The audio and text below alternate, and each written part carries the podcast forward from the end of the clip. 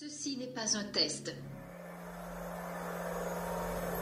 Mes chers compatriotes, depuis quelques semaines, notre pays fait face à la propagation d'un virus, le Covid-19, qui a touché plusieurs milliers de nos compatriotes. Restez chez vous. Restez chez vous. Restez chez vous. Restez chez vous. Restez chez vous. Restez chez vous. On va tous mourir Bienvenue, bienvenue, bienvenue. Suis-je atteint du coronavirus? Qu'est-ce que vous voulez? Les scientifiques le disent, c'est la priorité absolue. Des renseignements. Le Borloo, dans 20-30 ans, il n'y en aura plus. Le patriotisme est l'exact contraire du nationalisme. Ben voyons. Le nationalisme en est la trahison. Dans quel camp êtes-vous? On a des gens qui ont peur parce que leur voisin est chinois. Vous le saurez en temps utile. Nous devons aujourd'hui éviter le repli nationaliste. Ce virus, il n'a pas de passeport. Je ne suis pas un numéro, je suis un homme libre Rien ne pourra plus jamais aller bien. La France a peur. Nous sommes en guerre. Puisse le sort vous être favorable. Bonjour à tous euh, et content de vous retrouver sur l'IAF. Ça fait quoi la troisième semaine de suite, c'est ça? Euh, Bon, tant, mieux, tant pis. Il me reste encore plein de sujets à vous infliger et celui-ci, c'est, comme je le disais sur Twitter, une marotte personnelle. Mon premier auteur politique qui m'a ensuite amené vers tout le reste, euh, petit à petit, Jacques Ellul, Lewis Mumford, et puis plus tard, euh, bah, Maurras, les auteurs d'AF et tous ces gens bien là. Donc euh, ce cercle qui a été fait il y a un an pour les Toulousains, je vous le, fais aujourd'hui. Il est, je l'ai un peu, retravaillé aujourd'hui comme d'habitude. Je retravaille tous mes cercles un peu avant. Et sans plus attendre, bah, je vais laisser la parole à Ophélie qui va se charger de lire les citations pour ce, cercle. Euh, afin d'avoir deux voix différentes et que vous notiez bien parce que les citations sont assez longues.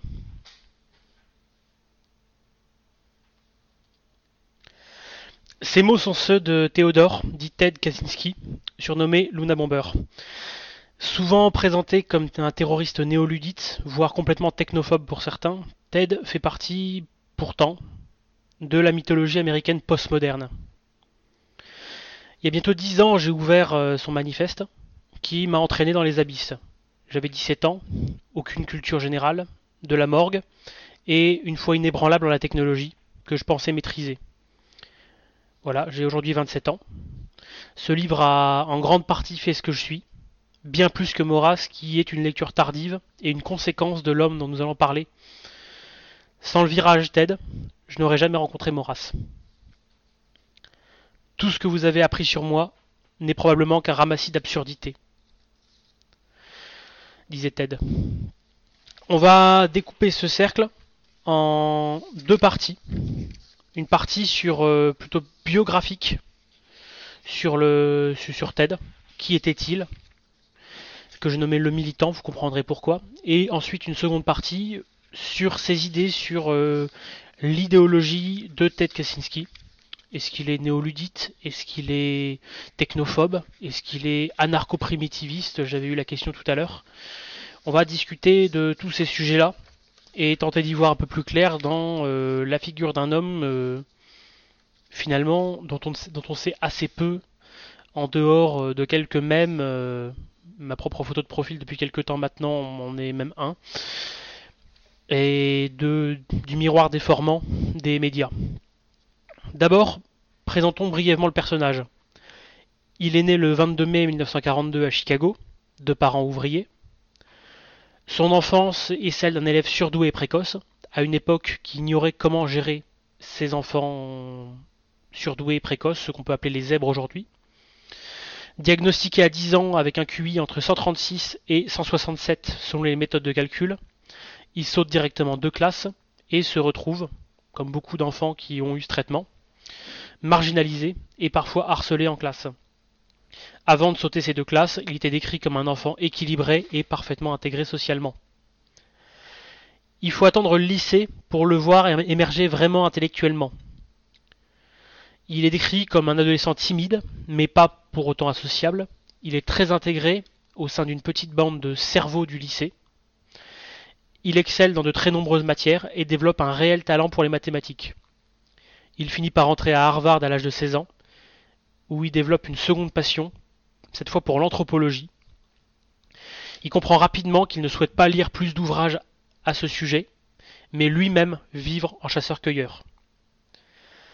À 17 ans, il est, bien, à la fac, hein, je précise.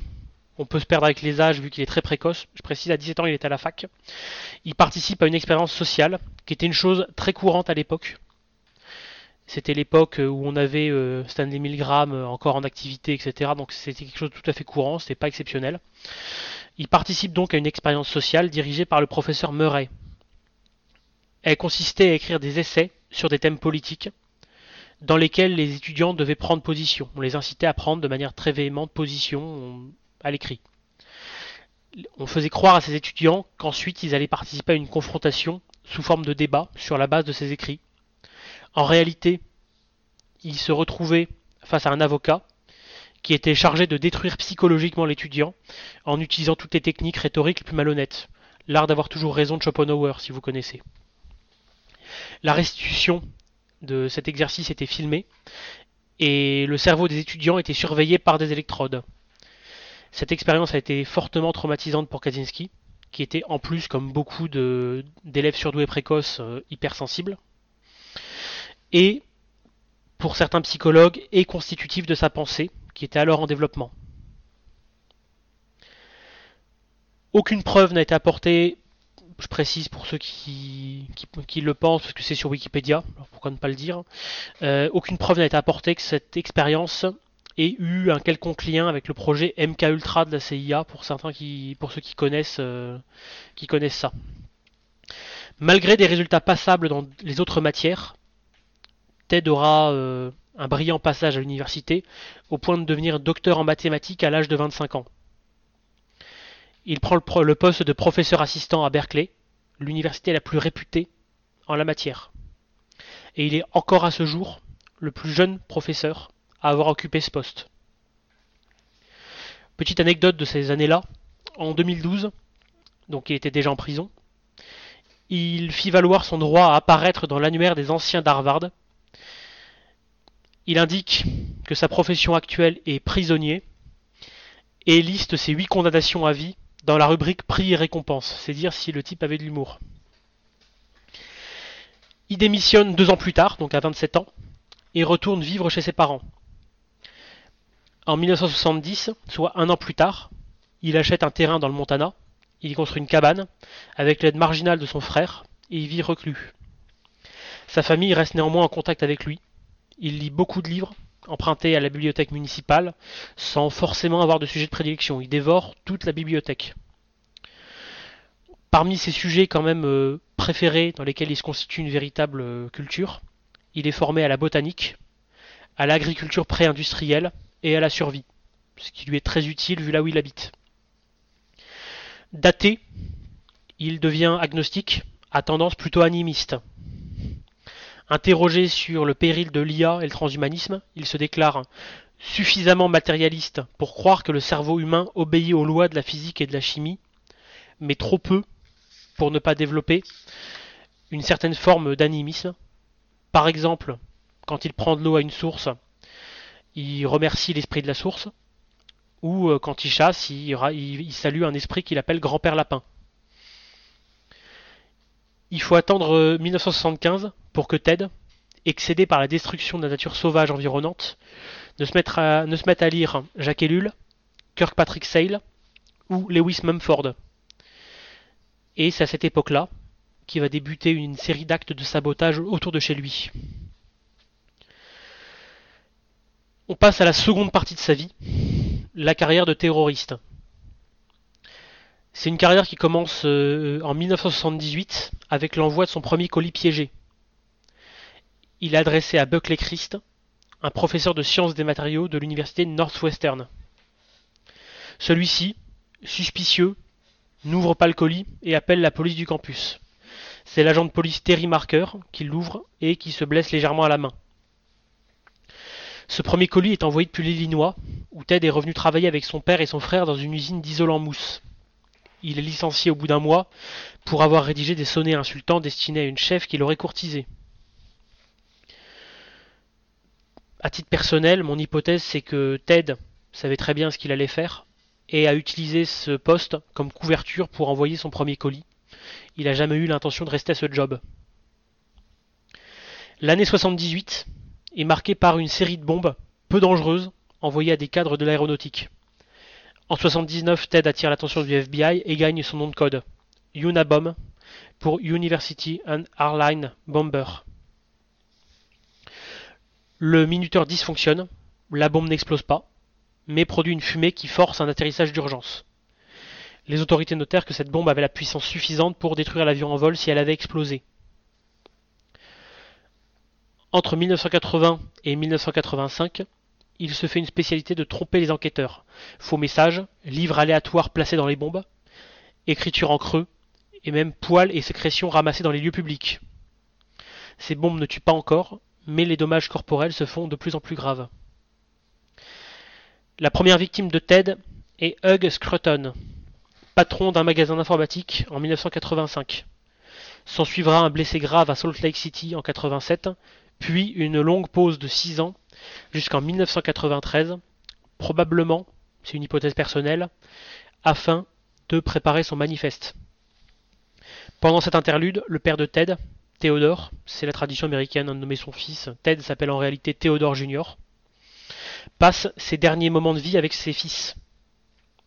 Il se sait atteint d'un cancer en phase terminale et se suicidera au fusil de chasse en 90. Donc on est vraiment sur un contexte familial qui est assez pesant. La seconde phase de la carrière de Kaczynski est différente de la première. Le terroriste anonyme cède sa place à l'auteur du manifeste et ça se voit très clairement. La terreur n'est plus un but en soi, et ce qu'elle l'a seulement déjà été, mais ça c'est une hypothèse que je, que je développerai plus tard, mais bien un moyen de diffuser ses idées. Il prend contact avec euh, des journaux et les habitue à ses communiqués narquois, au style très caractéristique. En 1995, Ted envoie son manifeste, La société industrielle et son avenir, à de nombreux médias. Il promet de cesser les attentats si son texte de 35 000 signes, à peu près 7 pages A4, est publié dans un média d'importance nationale. Les autorités FBI en tête recommandent aux journaux d'accéder à sa demande, dans l'espoir que son style d'écriture, ou son écriture elle-même, soit reconnue. Le tabloïd Penthouse se porte volontaire, mais Kaczynski rétorque avec humour que Penthouse est un journal moins respectable qu'il n'espérait. Il annonce avec humour qu'il accepte, mais qu'il se réserve le droit d'envoyer une dernière bombe létale après la publication, en signe de protestation. Il a un humour assez noir quand même. Quelques mois plus tard, le 19 septembre 1995, le New York Times et le Washington Post, donc les, deux, plus, deux plus gros quotidiens du pays, publient le manuscrit le même jour. Le lendemain, la nature humaine étant ce qu'elle est, débute une saturation des standards du FBI par des individus qui dénoncent leurs collègues, leurs voisins ou leurs familles, dans le but d'empocher la prime de 1 million de dollars. Pendant ce temps, le frère de Kaczynski, David, reconnaît le style et les idées de son frère. Il ne souhaite pas l'accuser à tort et embauche un détective privé pour le suivre. L'enquête confirme les soupçons de David, qui prend contact avec un avocat début 96 afin de passer un deal avec le FBI. Vous savez, ces trucs qui se passent toujours très mal dans les séries américaines. Son but est que Ted soit arrêté, mais David souhaite des garanties pour que le FBI ne le tue pas par accident qui est une pratique courante du FBI pour les tueurs à visée idéologique, afin que les procès ne se, changent pas en tribune. David a tenté de rester anonyme, mais le FBI finit par l'identifier directement. Et il a été forcé par les enquêteurs de fournir d'autres documents en sa possession, en échange de la promesse que Ted ne saurait pas qui l'a dénoncé. Bizarrement, cette promesse fut trahie par une fuite dans CBS News en avril 1996, toujours non élucidée à ce jour. Ted est arrêté dans sa cabane le 3 avril 1996. La traque la plus coûteuse de l'histoire du FBI prend fin. 150 agents à temps plein entre 79 et 96. Si vous voulez voir un peu à quoi, à quoi ressemble cette traque, il y a une série qui est assez fidèle, qui est la série Manhunt Unabomber, qui est sortie sur Netflix il y a quelques temps, où on voit un FBI désemparé qui se met à recruter des spécialistes qui frôlent parfois le charlatanisme. Il a été mis en échec pendant de très nombreuses années par Ted, qui n'a été arrêté qu'une fois son but accompli. À titre personnel, j'ai mis l'hypothèse qu'un Ted, vieillissant, voyait la prison comme une retraite tranquille, où il pourrait assurer le service après-vente de son manifeste. Mais ça reste une hypothèse personnelle. Sa carrière n'est pas finie pour autant, il reste la troisième phase de sa vie, celle dans laquelle il se trouve encore aujourd'hui, qui est le prisonnier. Bien entendu, le procès Nuna Bomber a été extrêmement médiatique, d'autant que ce procès s'est ouvert sur un vice de procédure qui aurait pu tout changer. L'assaut et la fouille de la cabane ont été décidés dans l'urgence de peur que Ted ne s'absente ou fasse une autre victime, et donc a été fait sans mandat de perquisition fédérale. Pour ceux qui regardent des séries américaines, vous savez que c'est très important aux États-Unis. En conséquence, toutes les preuves ramassées auraient dû être nulles et Ted libéré. C'est sans compter sur euh, la tête de mule qu'est Ted et son conflit avec ses avocats, qui finalement aboutit euh, à une stratégie de plaider coupable. En gros, les avocats d'un côté voulaient faire passer Ted pour un dément, ce qu'il a refusé catégoriquement pour ne pas délégitimer son œuvre. Du coup, il a voulu démettre ses avocats, sauf qu'aux États-Unis, pour démettre ses avocats, il faut l'avis du juge. Ce qui, a été refusé, ça lui, a été refusé. Il lui restait donc une seconde option au droit américain, qui était de plaider lui-même. Ce qui lui a été également refusé par le juge. Donc il lui restait sa, sa solution de la dernière chance pour contourner ses avocats, c'était de plaider coupable. Les avocats ne peuvent rien dire. Mais ça lui a interdit de faire valoir le vice de procédure, vu qu'il plaidait coupable. Par contre, ça présentait l'avantage d'empêcher ses avocats de le faire passer pour un fou, tout en lui évitant à coup sûr la peine de mort. C'est très rare les peines de mort dans les procédures de plaider coupable, même pour les pires salauds. Résultat du procès, Ted a été condamné à 8 peines de prison à vie, sans possibilité d'appel, pour 10 chefs d'inculpation différents. Il est actuellement incarcéré à la prison Supermax ADX de Florence, dans l'aile des poseurs de bombes. Cette aile s'appelle comme ça parce que euh, on y trouve notamment Ramzi Youssef et Timothy McVeigh, qui sont respectivement auteurs des attentats du World Trade Center euh, de 93 et d'Oklahoma City. D'ailleurs, il s'est lié d'amitié avec ces deux-là. Au début de son emprisonnement, Ted a assuré le service après-vente de son manifeste. Il en a rédigé une version revue et corrigée, ainsi qu'un livre où il compile une série de lettres. L'effondrement du système technologique qui en Europe euh, a été publié par les éditions Xenia de Slobodan Despot. L'ensemble de son œuvre et les pièces de l'enquête seront ouvertes en 2049 selon les lois américaines. Je pense que d'ici là, euh, j'irai y faire un tour. Mais il y a déjà pas mal de pièces à analyser qui sont déjà ouvertes pour le coup. Il est aujourd'hui possible d'écrire à TED, bien que selon de très nombreuses personnes qui ont essayé, les réponses se sont taries sans raison vers 2012. Les visites sont quasi impossibles, même pour les chercheurs. La loi américaine autorise cependant les religieux et certaines associations d'aide aux victimes agréées. Je vous le dis si jamais. Avant d'aborder la pensée de Ted, je souhaite revenir sur son bilan psychiatrique, ce qui a son importance pour la suite, vous allez le voir.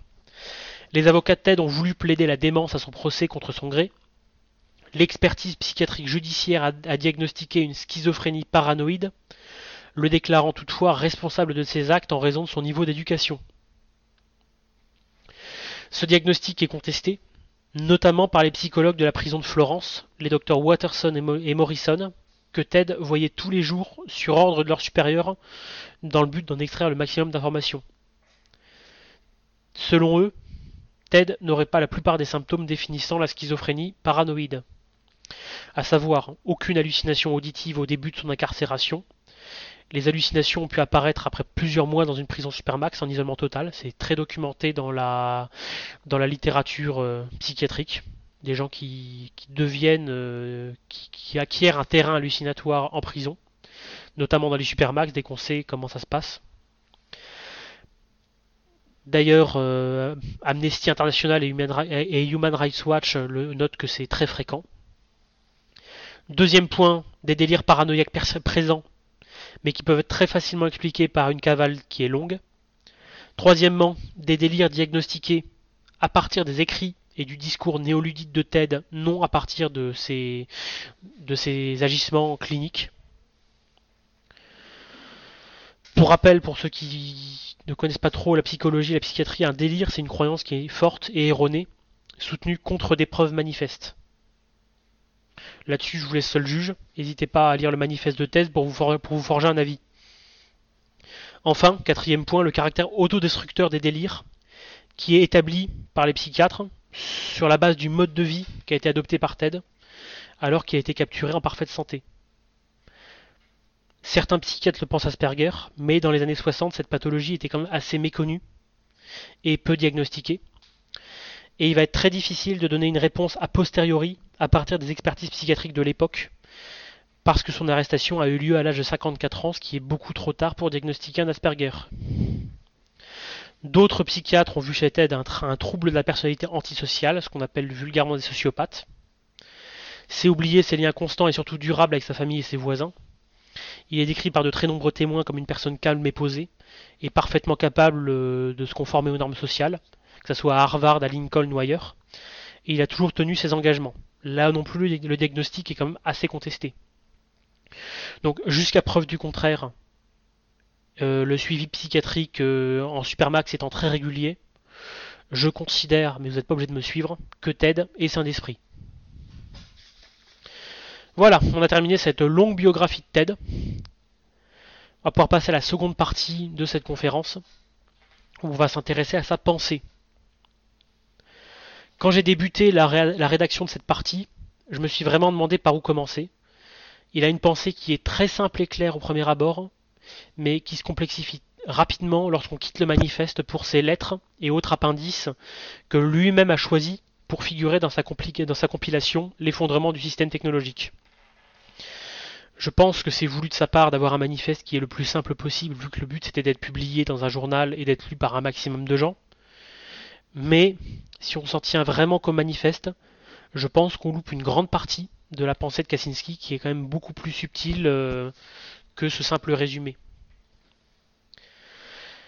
J'ai pris le parti de suivre le chemin du manifeste quand même, de dérouler la logique de Luna Bomber en l'éclairant de commentaires tirés de ses développements ultérieurs. Je vais également livrer mon interprétation du phénomène Kaczynski, mais je ne livrerai pas, sauf peut-être dans les questions si c'est le sujet, mon avis sur ce que je pense de sa, doctrine ou de sa stratégie. C'est deux choses différentes, et je les distingue bien. J'ai choisi de passer rapidement sur les éléments qui figurent exclusivement dans le manifeste. Pourquoi? Parce qu'il se lit très bien, simplement. Si le personnage vous intéresse, vous trouverez très facilement.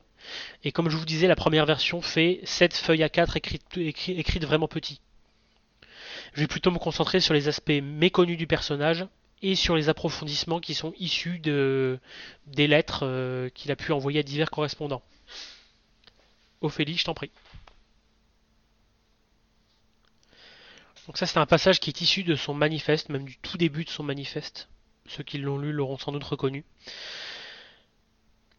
D'abord, Ted a pris en grippe euh, le gauchisme lors de son passage à Berkeley.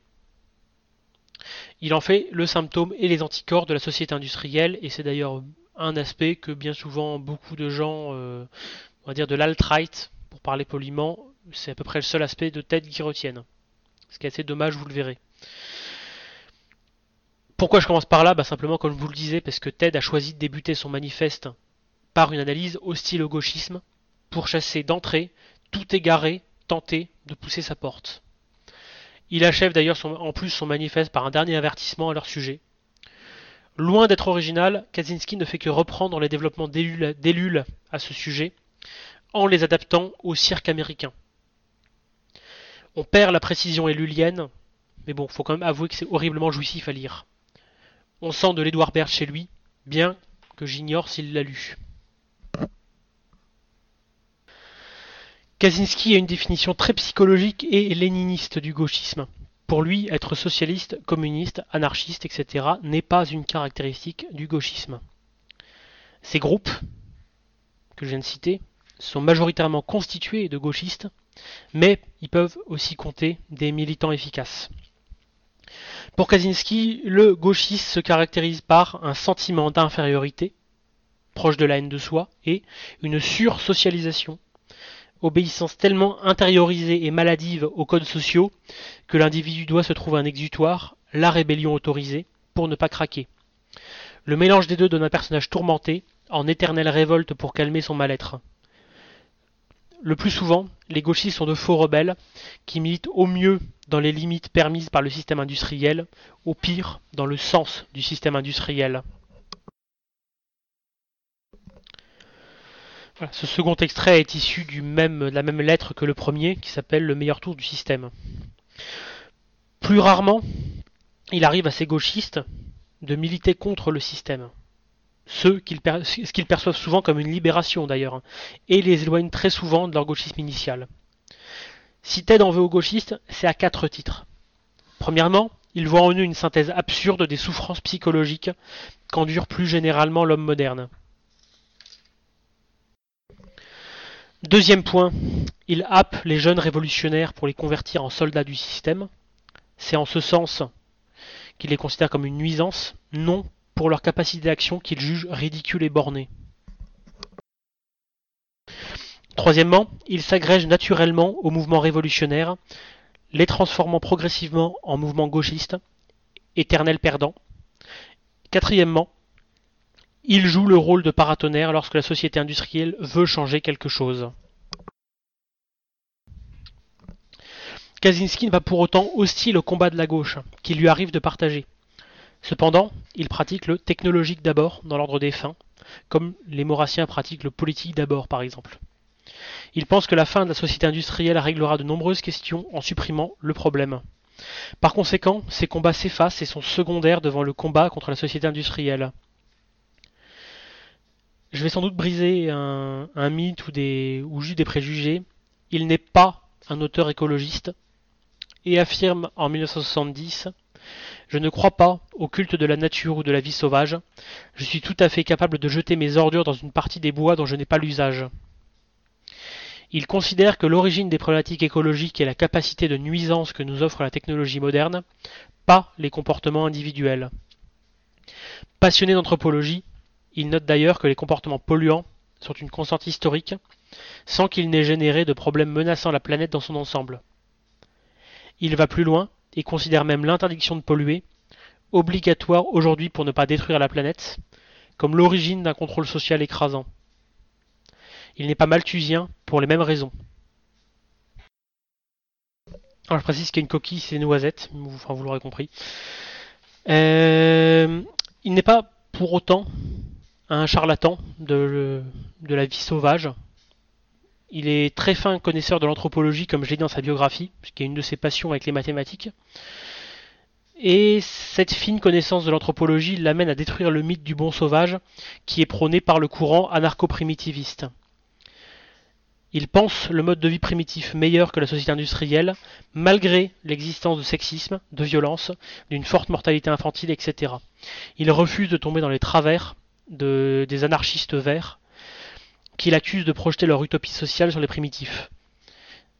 Non, les sauvages n'ont jamais vécu dans une société sans classe, inclusive, sans travail, sans violence ou autre fadaise. Il rétorque même dans sa lettre à M. K. Si votre but est d'abord de garantir les droits de ces groupes, il vaut mieux que vous restiez dans la société industrielle. La droite n'est pas en reste avec Ted. Il tacle les conservateurs. Il répond également aux identitaires. Le mélange des cultures, pour lui, s'explique par les progrès dans les transports qui ont permis les voyages, le commerce et la migration.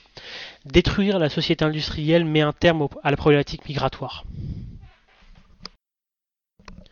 Et plus surprenant, il répond même aux monarchistes dans une lettre à David Skarbina. La philosophie qui sous-tend toute l'œuvre de Kaczynski peut être sans risque qualifiée d'anarchiste. En tout cas, c'est mon point de vue.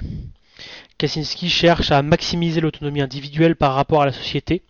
Selon lui, pour être heureux, l'homme a besoin de se donner des buts réalisables, de difficultés modérées, afin d'accomplir son processus de pouvoir. Et dans ce processus de pouvoir, on retrouve le cœur nucléaire de la doctrine de Kaczynski.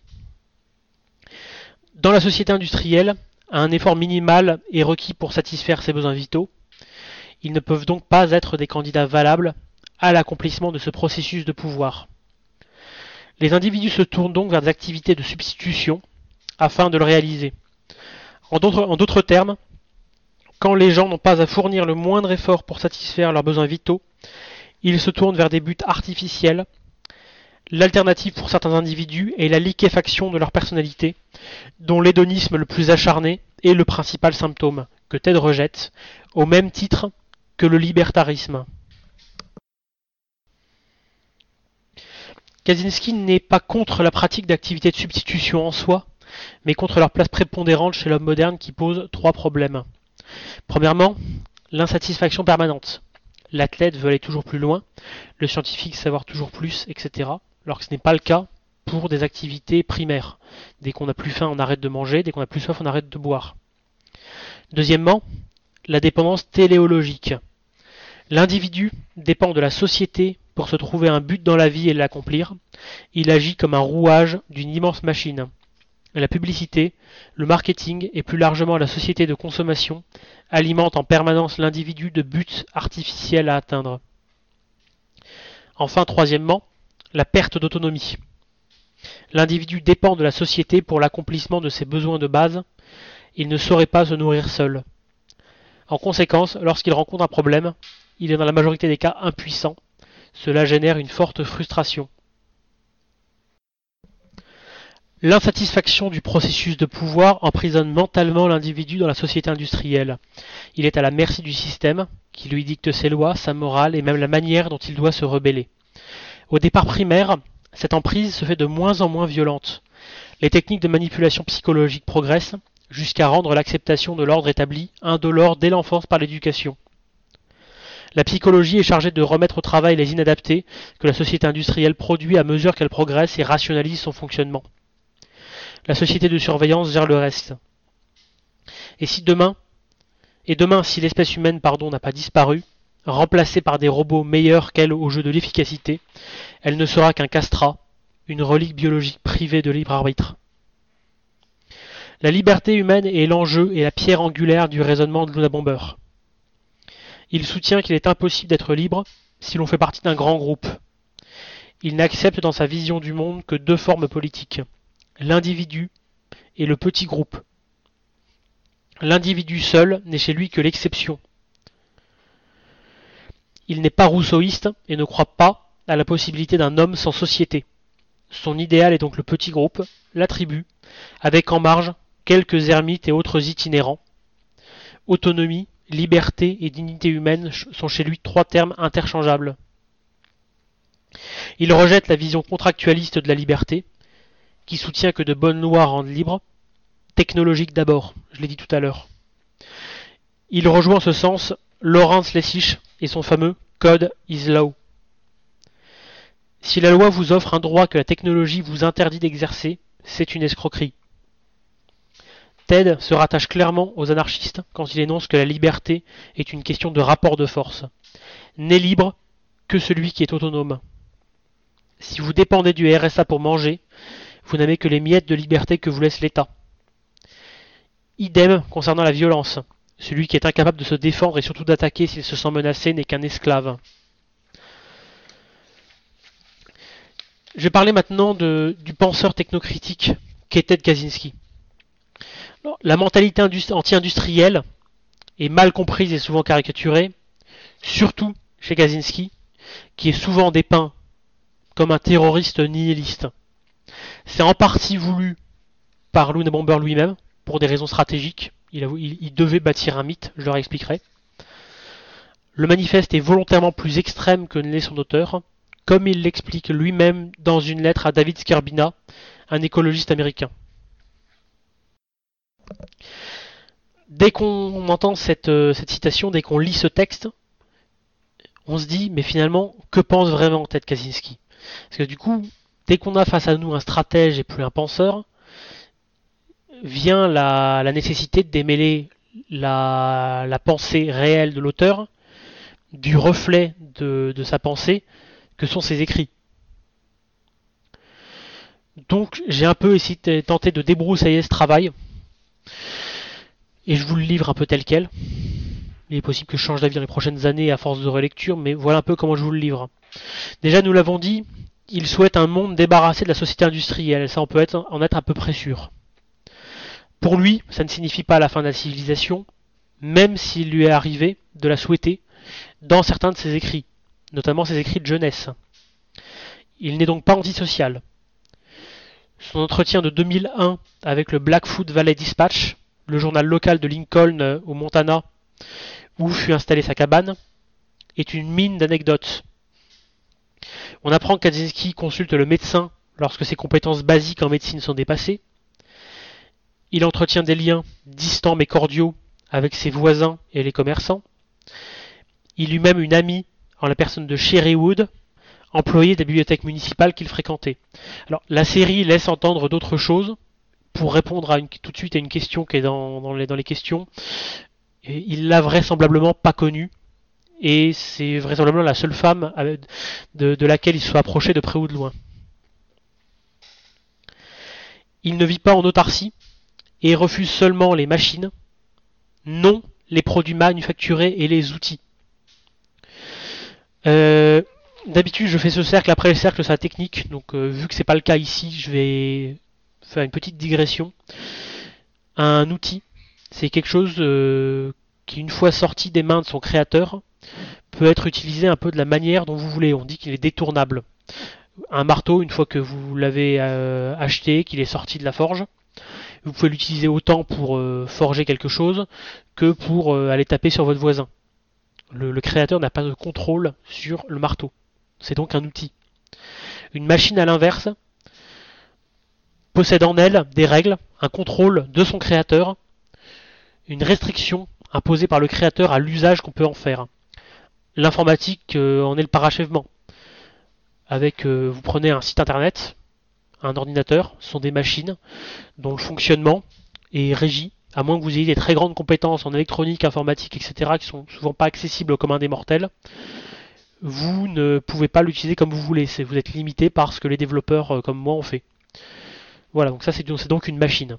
Si vous voulez un critère, et pourquoi si je distingue souvent machine d'outils, vous l'avez, et TED utilise la même distinction vu qu'il l'apprend à la même source qu'est Lewis Mumford, un penseur technocritique. Voilà, fin de la digression. Donc voilà, il refuse seulement les machines, non les produits manufacturés et les outils.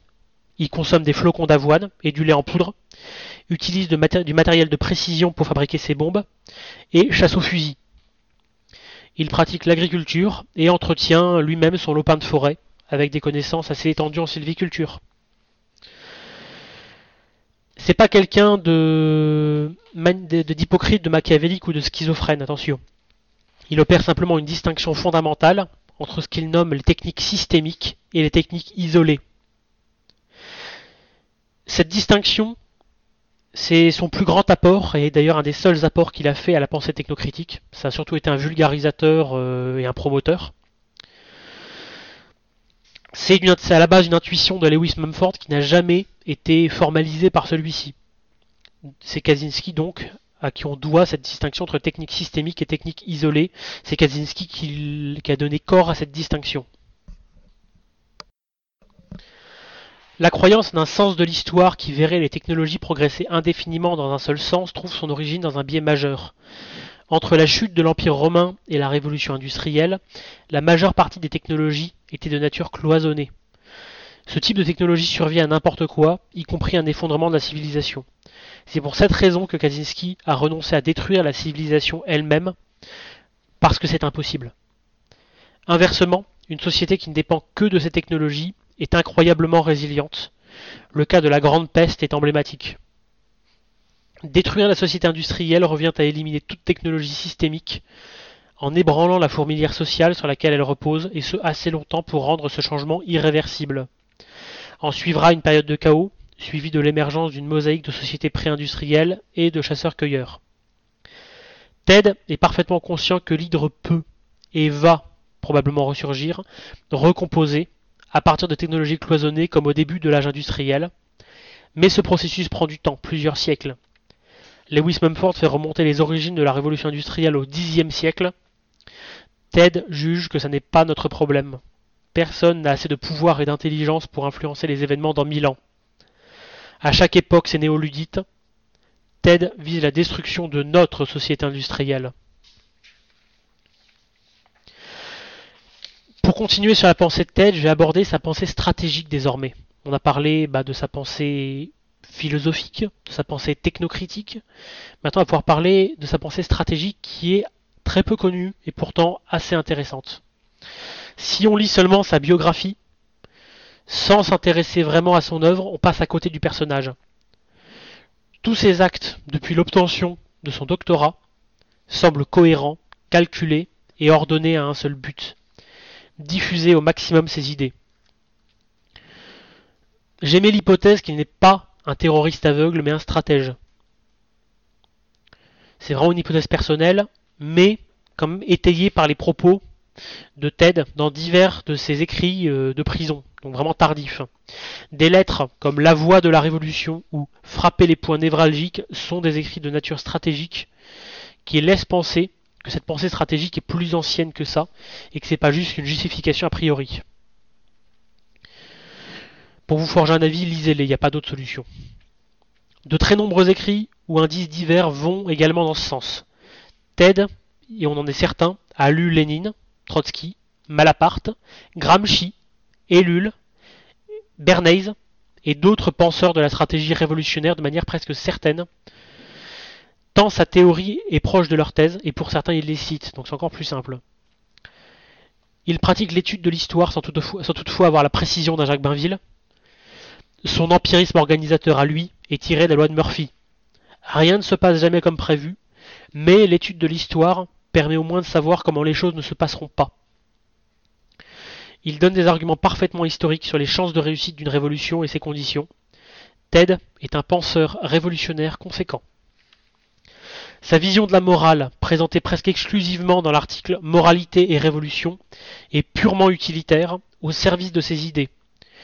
Il ne cracherait sans doute pas sur la vieille formule d'action française Nous ne sommes pas des gens moraux. Amoral mais pas immoral, Kaczynski croit en deux choses une common decency proche de celle d'Orwell, et un droit naturel minimal qu'il pense commun à toutes les cultures. Pour lui, ce jeu de règles de base suffit à assurer la cohésion interne d'un mouvement révolutionnaire et d'éviter la violence interne. Il se méfie de la morale sinon. Étonnamment et sans doute à son insu, il adopte une vision très chrétienne sur la question. La moralité ne doit pas remplacer le souci de justice. Quand c'est le cas, il y a sans doute un problème.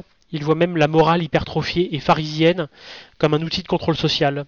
L'exemple le plus probant qu'il donne est celui de l'interdiction moderne de la violence. Ses échanges avec David Scarbina, écologiste radical réformiste, éclairent sur sa stratégie. Il détaille quelques caractéristiques d'un mouvement révolutionnaire efficace. Premièrement, il est séparé entre une partie légale, chargée de diffuser et recruter, et une partie illégale, chargée de faire vaciller la, la société industrielle. Les deux ont des liens extrêmement ténus et discrets. Il propose même une liste de thèmes adaptés à la partie légale. Petit A proposer un remède soulageant le vide spirituel sans attirer pour autant les, les marginaux et autres morts de soif. Petit B utiliser le pouvoir fascinant de la nature sauvage. Petit C fournir un groupe d'appartenance fort. Petit D utiliser la colère anti-système. Petit E utiliser la raison à son avantage sans dissiper tout le mystère pour garder un aspect pseudo-religieux comme le marxisme. Deuxièmement, un mouvement révolutionnaire efficace cible le système, non ses sbires. Il peut même s'allier à eux pour exploiter leur place dans la technostructure. Leurs vices privés sont une porte d'entrée pour des militants rusés. Petit 3. Il a un rapport sain à l'autorité. Il sait avoir des chefs quand c'est nécessaire, mais ne leur voue pas un culte et s'en passe là où l'auto-organisation est plus efficace. Petit, petit 4. Il ne tolère aucune double appartenance, aucun autre combat que la destruction de la société industrielle. Il s'appuie sur la victoire du monothéisme face aux païens ou celle des bolcheviks contre les socialistes pour démontrer l'efficacité de cette règle. Petit 5. Il a un usage raisonné de la violence. Il ne se l'interdit pas, mais ne la pratique pas si ça n'est pas nécessaire. Petit 6. Il exclut d'avance, par l'usage de marqueurs idéologiques, les faux rebelles et les gauchistes. Et petit 7, enfin. Il pratique la transgression à but d'exemple. Ted n'est pas un, un intellectuel, mais un militant.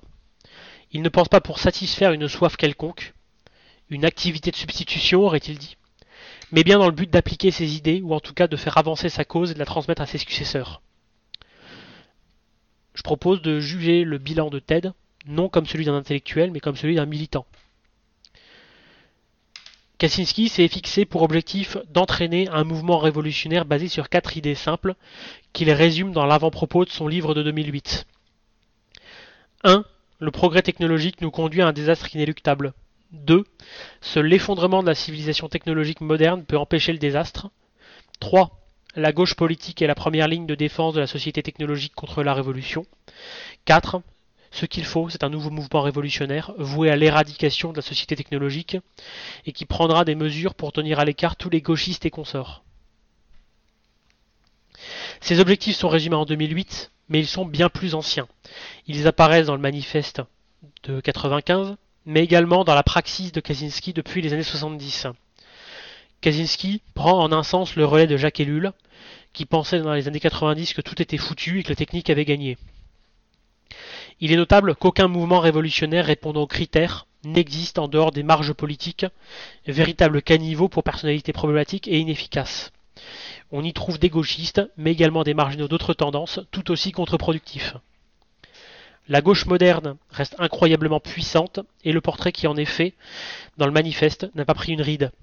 Elle n'a pas d'ennemis sérieux, seulement des concurrents dans la définition de la nuance d'industrie qui nous écrasera.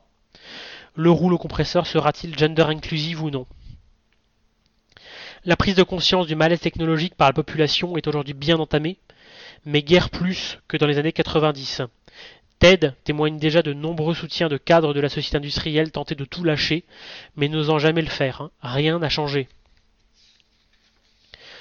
La seule évolu évolution notable est la polarisation entre collapsologues, souhaitant sans l'avouer l'effondrement qu'ils annoncent, et des transhumanistes craignant, sans l'avouer toujours, que le système s'effondre avant que leur arche de Noé ne soit terminée. Le malaise est là, conscient ou non. Je vais conclure euh, très brièvement, vu que l'heure avance et qu'il y a quand même beaucoup de questions, par euh, une citation de Kaczynski d'abord. Cette révolution ne deviendra une réalité que si elle repose sur un mouvement révolutionnaire bien organisé et dirigé par des gens solides, des leaders au comportement rationnel et non des adolescents enragés qui se laissent guider par leurs émotions. Kaczynski est notre mauvaise conscience. Il dissèque nos démons à la lueur de ses arguments. Ses thèses collent comme le vice à nos âmes, car nous savons que sa force est d'avoir raison. La biologie elle-même nous nargue. Nous vivons mornés dans l'espoir d'un monde que nous sommes incapables d'accoucher. Diogène emprisonné distille nos terreurs les plus noires en éclats de rire. Cassandre annonce Cthulhu, et tuer le dieu très ancien de la technique, ou lui céder notre place. Le facteur nous a fait exploser notre propre acte de décès à la gueule, son travail est donc accompli. Maintenant, nous pouvons encore choisir consciemment de mourir au bord du chemin. Ce luxe ne sera plus offert aux robots. J'en ai terminé.